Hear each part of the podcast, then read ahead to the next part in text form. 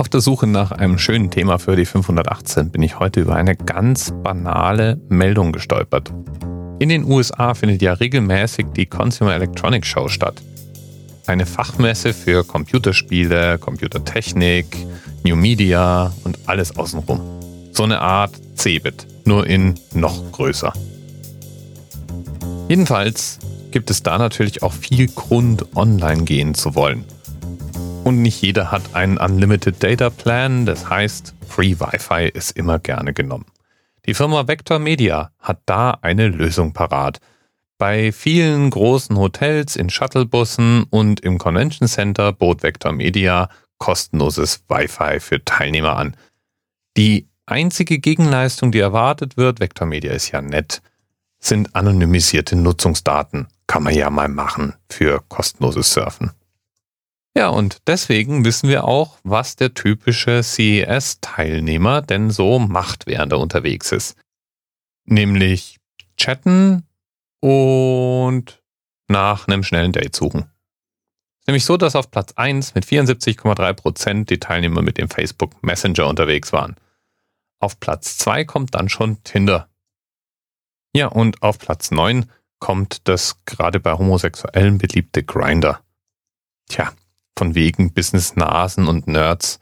Ein Schrei nach Liebe wird durch die freien Hotspots dieser Welt geschickt.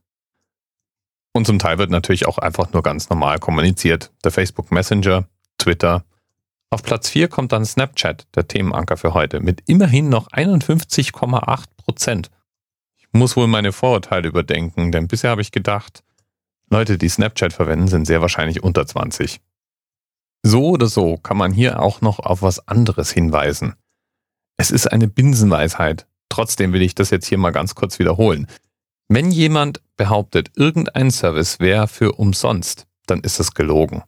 Entweder ist es gar nicht umsonst und ist eingepreist, oder es mag vielleicht für den Benutzer erstmal gratis sein, aber dann ist der Benutzer selbst das Produkt.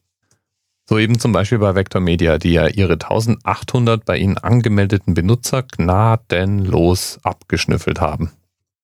Sowas kann man zumindest ein kleines bisschen schwieriger machen, indem man geeignete Software installiert.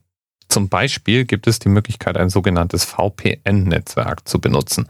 VPN steht für Virtual Private Network und ist eine Möglichkeit, den gesamten Datenverkehr, den man so verschickt, verschlüsselt an einen vertrauenswürdigen Rechner zu schicken.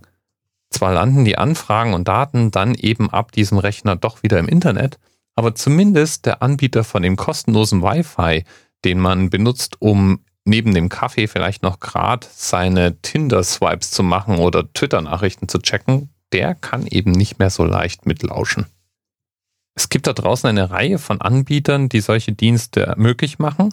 Wichtig nur, gut auswählen, denn man vertraut ja dann eben nicht mehr dem Wi-Fi-Anbieter, sondern dem VPN-Anbieter. Und der kann natürlich auch wieder mithören. Da ist also entweder Recherchearbeit gefragt, bei genug technischem Sachverstand kann man auch selbst ein solches Netzwerk aufbauen. Oder aber man bucht sich einen kostenpflichtig, aber auf sicherheitsachtenden Anbieter da draußen und schläft dann vielleicht ein bisschen ruhiger. Ich packe dir mal ein paar Links zu dem Thema in die Show Notes, nur für den Fall, dass du dich informieren möchtest. Bis bald. TMRS 10, 9, 8. The experience of 47 individual medical officers. Was hier über die Geheimzahl der Illuminaten steht. Und die 23. Und die 5.